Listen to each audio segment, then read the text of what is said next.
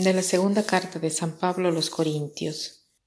Yo, Pablo, apóstol de Jesucristo por voluntad de Dios, y Timoteo, hermano nuestro, deseamos a la iglesia de Dios que está en Corinto y a todos los cristianos que viven en la provincia de Acaya, la gracia y la paz de Dios nuestro Padre y de Jesucristo el Señor. Bendito sea Dios, Padre de nuestro Señor Jesucristo, Padre lleno de misericordia y Dios que siempre consuela. Él es quien nos conforta en nuestras tribulaciones para que nosotros podamos también confortar con la misma fuerza que recibimos de Dios a los que se encuentran atribulados. Porque así como participamos abundantemente en los sufrimientos de Cristo, así por medio de Cristo recibimos también un gran consuelo. Por eso, si sufrimos es para consuelo y salvación de ustedes. Si somos consolados es también para consuelo de ustedes, para que puedan soportar con paciencia los mismos sufrimientos que nosotros soportamos. Tenemos pues una firme esperanza en ustedes, porque sabemos que así como ustedes son nuestros compañeros en el sufrimiento, también lo serán en el consuelo. Este pasaje de la carta eh, a los Corintios es muy hermoso. Eh, ha sido extraído de la segunda carta a los Corintios, la carta más eh, autobiográfica, podemos decir, y más sentida de Pablo. Aquí Pablo da a saber todos sus sentimientos. ¿Y qué cosa dice? Pablo había estado eh, una vez en, Corinto y había eh, formado ahí una comunidad, ¿no? De ahí se fue a evangelizar a otras ciudades y escuchó que algunos judíos cristianos dudaban de su condición de apóstol y eh, difundían ideas diversas de las que había enseñado Pablo.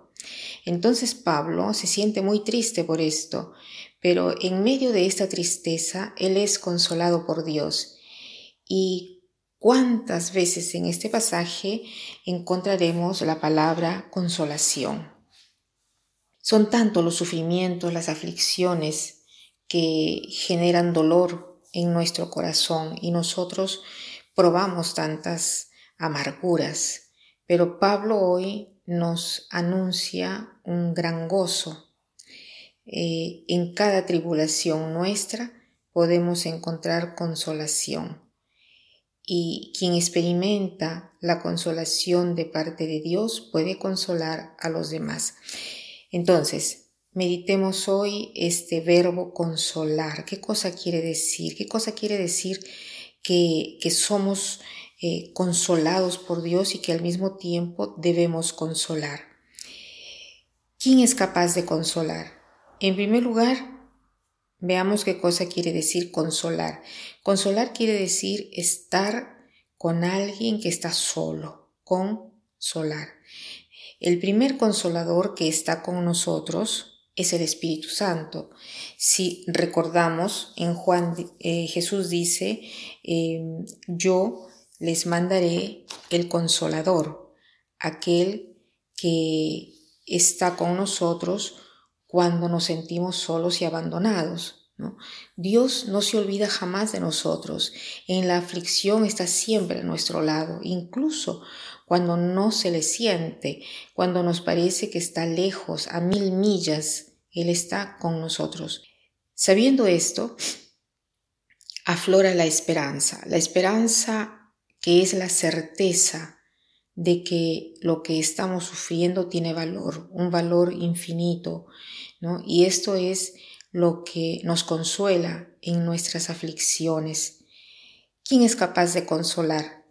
Es capaz de consolar aquel, aquel que ha experimentado el sufrimiento y ha encontrado ahí la motivación, la ha encontrado en el sufrimiento un porqué, ha encontrado eh, en el sufrimiento un modo para continuar a esperar y continuar a ver la gracia de Dios. Entonces pidamos también al Señor que podamos ser capaces de consolar a los demás, de hacer entender a los demás y anunciarles que el sufrimiento tiene un valor. Aunque no logremos entenderlos, es un valor. Y que cuando una persona sufre, esa persona no está abandonada, Dios está con ella y seguramente el sufrimiento la hará ser una persona mejor. Obviamente en el momento del sufrimiento estas cosas no se le pueden decir a esa persona, pero se puede estar cerca de la persona que sufre, ¿no? Dar calor humano, esta presencia que indica un, camino, una meta, que lleva luz. Y para terminar, quiero eh, decir esta frase del Papa Francisco que dice así, tener fe no significa no tener momentos difíciles, sino que tener es tener la fuerza de afrontarlos, sabiendo que no estamos solos. Dice así, tener fe no significa no tener momentos difíciles, sino tener la fuerza de afrontarlos sabiendo que no estamos solos. Que pasen un buen día.